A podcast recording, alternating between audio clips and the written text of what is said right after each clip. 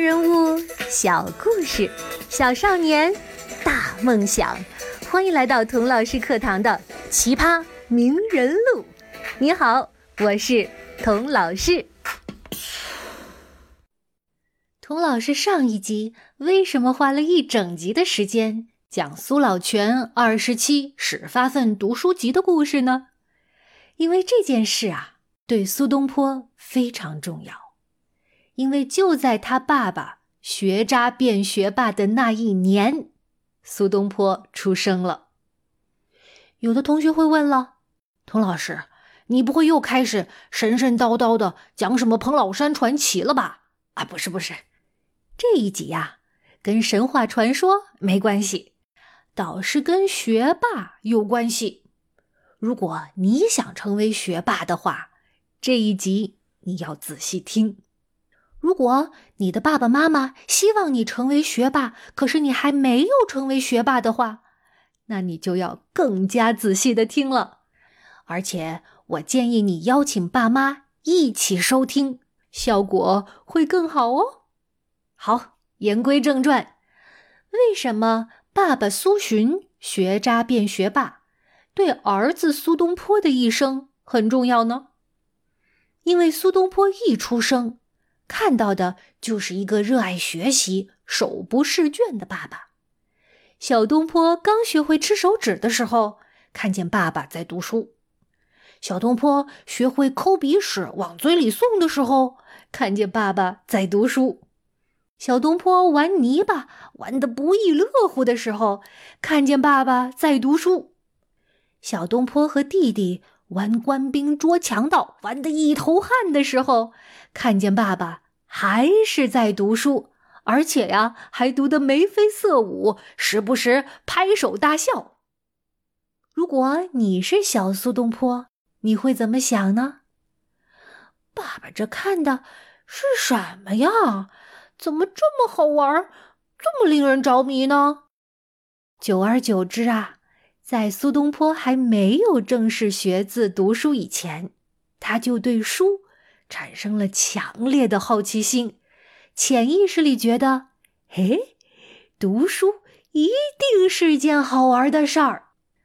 可是，请大家想象一下，如果把上面那段故事改一改，变成这样：在小东坡刚学会吃手指的时候，看见爸爸。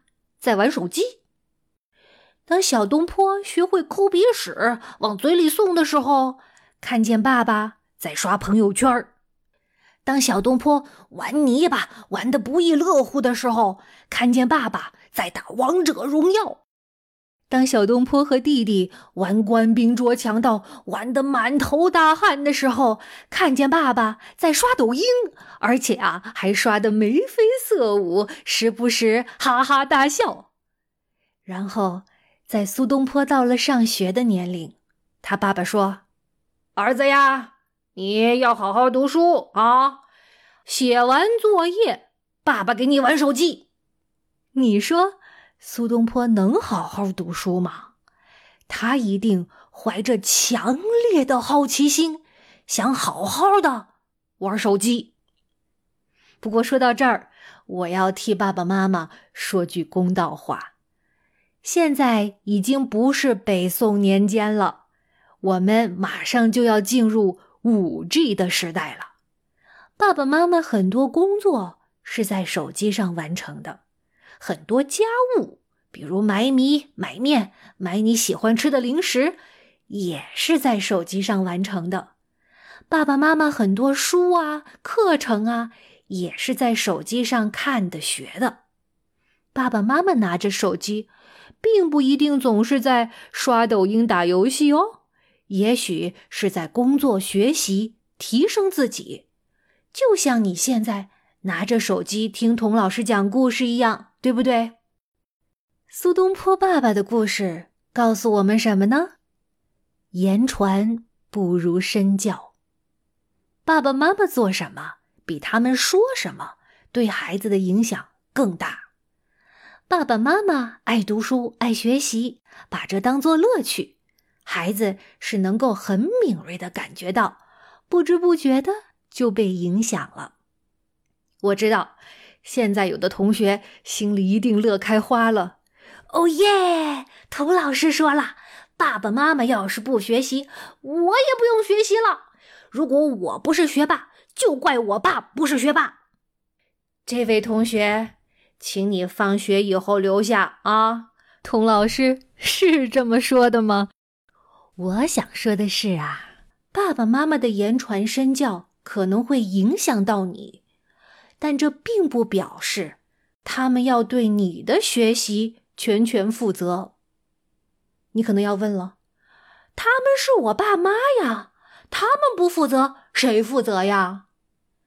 你负责呀！这世上只有你能对你自己负责，只有你能对你的学习、你的人生、你的选择全权负责。如果有哪一天你突然醒悟了，哦，我不是在为爸爸妈妈学习呀，我是在为自己学呀，那么恭喜你。你已经拥有了学霸思维，成为学霸指日可待，说不定你就会是未来新迁徙的八大家之一哦。